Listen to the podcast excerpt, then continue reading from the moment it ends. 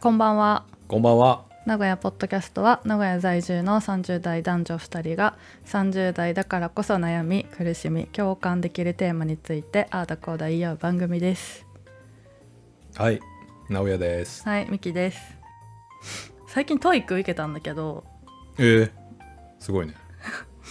なんかリスニングが下がってて前より結構これは完全にポッドキャストでバイリンガルニュースを聞く割合が減ったからだと思うんだけど、うん。最近ゆとたわとか2名とかばっか聞いてるから日本語のやつね。そうダメだわダメなんだけどさ、えーい影響力でかいね、バイリンガルニュース。や,、うん、やっぱ慣れなんだね耳ってねそうだね。そうでゆとたわもさめっちゃ多いんだよ配信されてる回がはい。で最近やっとはい。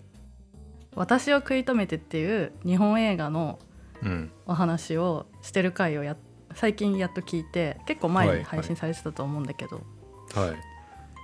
で私日本映画あんま見ないんだけど、うん。すごい楽しそうに監督をゲストに迎えて喋る回をね聞いてえー、すごいね。そうそうで久々に邦画見てみてでなんか結構ざわつく感じだったじゃない？30代男女が。そうですね。あの、僕も紹介されて、アマプラでね、うん。ちょうどそうそう。見れたから見てきたんですよ。ざわつく。うん、えなんか、そうだよね。ざわつかせようとしてる映画だもんねだって。すごいなんだ。なんていうの？起伏が激しい映画だよね最初なんか面白おかしい感じなのかなと思ったら、めちゃくちゃ怖いシーンあるし。ああそうなんかまだもし見てない人でこれ聞いてる経由の人がいたらと思って、うん一応あらすじをざっと言うとうん。31歳の主人公のんのんさんが演じてる、うん独身の女性が、えーお一人様ライフを満喫してるんだけどちょっと好きな人ができたり離れたところに住んでる親友に会いに行ったらなんか妊娠しててびっくりしたりしてうん。でそれと引き換え自分はみたいな。うん。で、まあ、恋愛の方どうするかとか仕事もいろいろあってみたいなちょっと揺れ動くリアルな感じを描き出してる映画なんだよねざっと言うと。ざっと言うとそうだね。で直哉くんすごい良かったって言ってたもんね映画。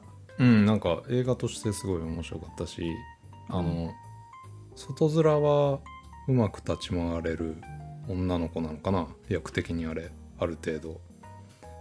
分け隔てなくコミュニケーションは表面上取れるとうまく。だけどなんて言ったらいいんだろう。内面をむき出して人と接せないとか人に本心言えない女の子なのかな。そうだね。踏み踏み込めない感じ。そうそうそう。でうん。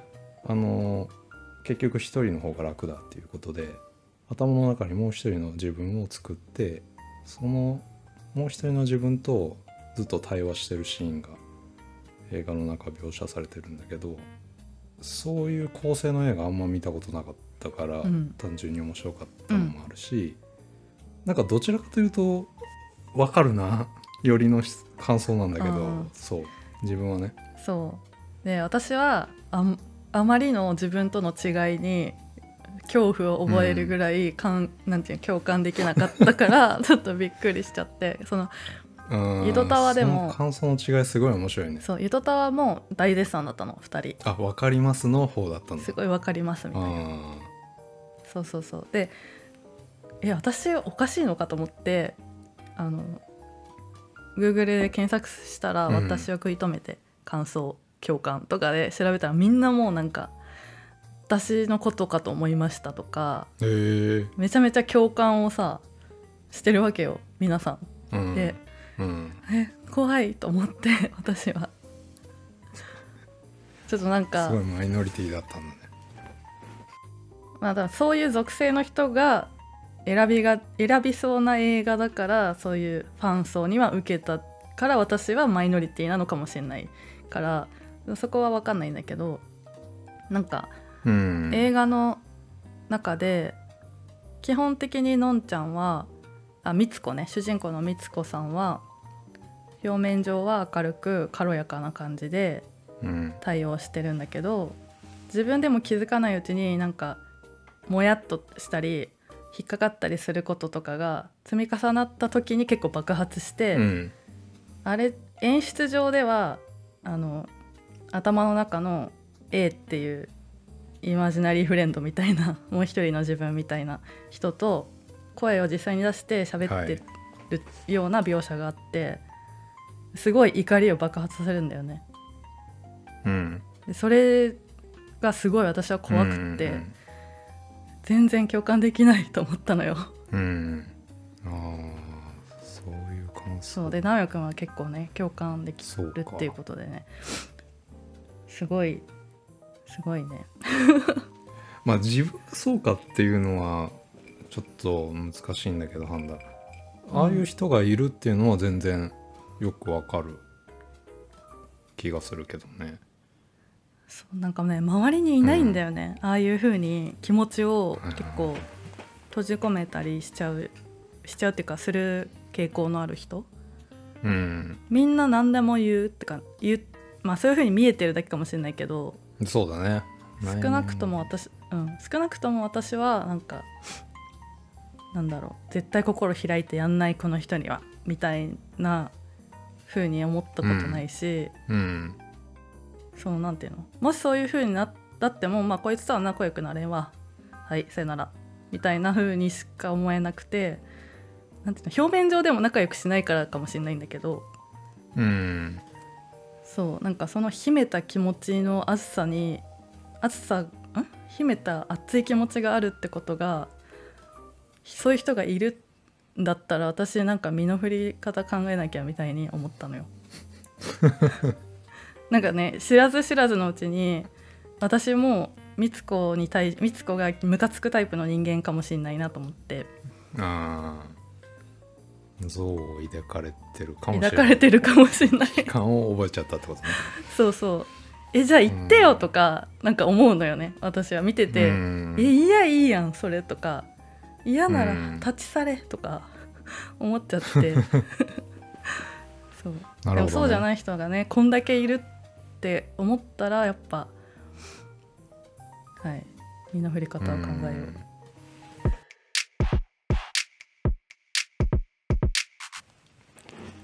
そうですか。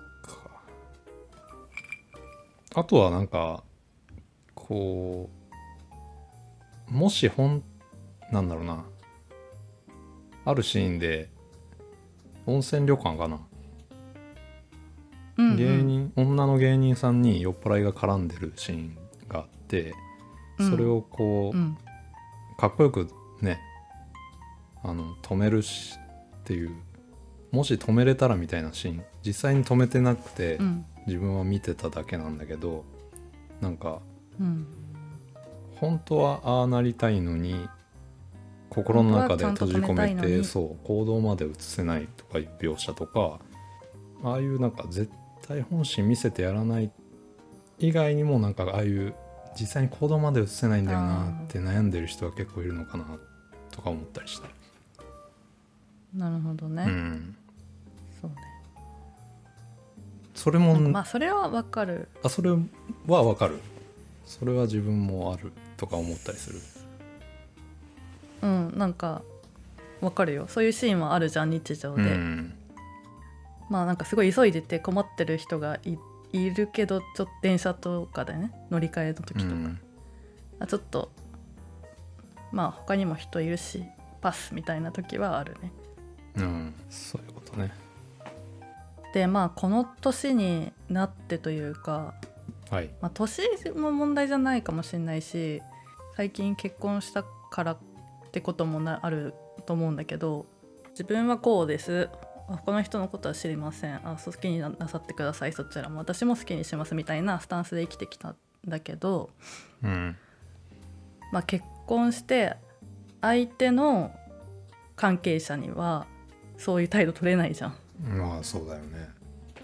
だから協調性をもっと高めてこの主張自分の主張する気持ちとかそういう態度とかを控えめにしなきゃいけないかなとかあと会社でも、まあ、下の子が入ってきて上の先輩と橋渡し役みたいな感じだったのもそれすらちょっと飛び越えて、私も気使われる側になってきた感がちょっとあるから積極的に話しかけたりして今までは下の子になんかしそれも主張じゃん。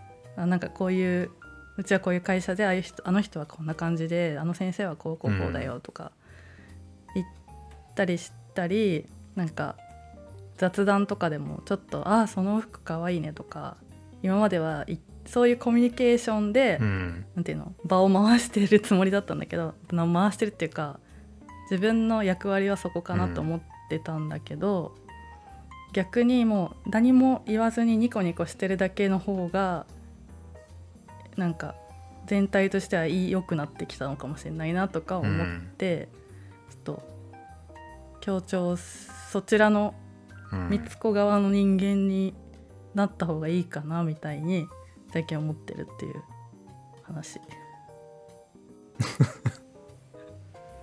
ああ見習いたいとこではあるけどね。どちらかというと協調側に近い方なんで自分は多分ただそれ主張とは違うもんね。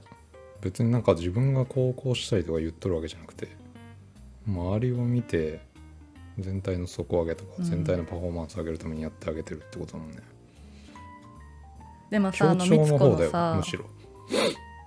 あー積極的協調？そうそうそうそう。まあでもそれは仕事の中でだからその全体にマイナスになることはするわけないじゃん仕事だから。うん。でも例えばなんだろうな。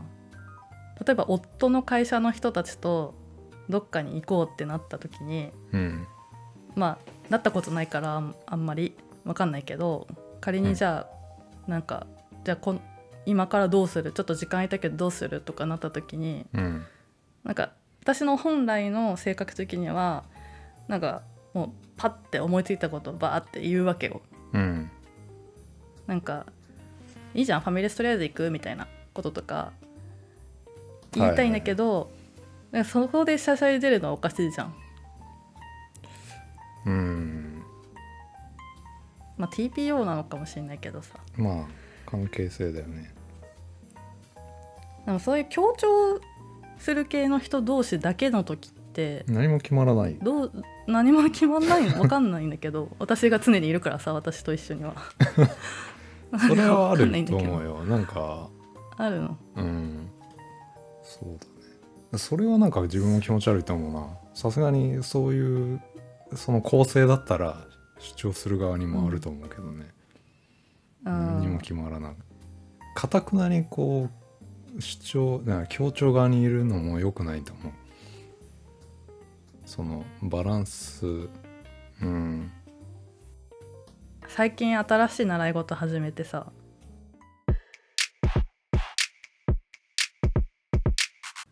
何やったの？それは内緒なんだけど、まあ、続くか分かんないからまだ。でもそのなんだっけうん。コミュニティというかさ新しいコミュニティに入って、なんかチャンスだなと思ったのよ今ならどんな人格にもなれるって思って。ああその新しいコミュニティコミュニティでそうはコミュニティ内でまだ分かんのないから。そうまだバレてないから、うん。私がどういう人か。うん。なんかや作ってみるのはどうかなって思ったんだけど どう思う？ででも本当にさ大事なコミュニティだと気づいた時にさ、なんか変えるの難しいよね、確かに。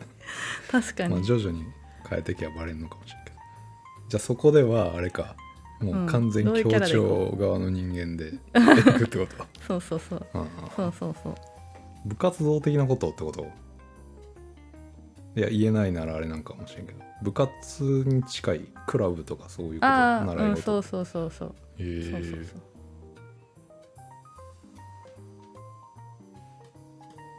どうかななんかニコニコしてうん。いつも穏やかでニコニコして控えめみたいなキャラでい どこまでいけるかやってみようかな。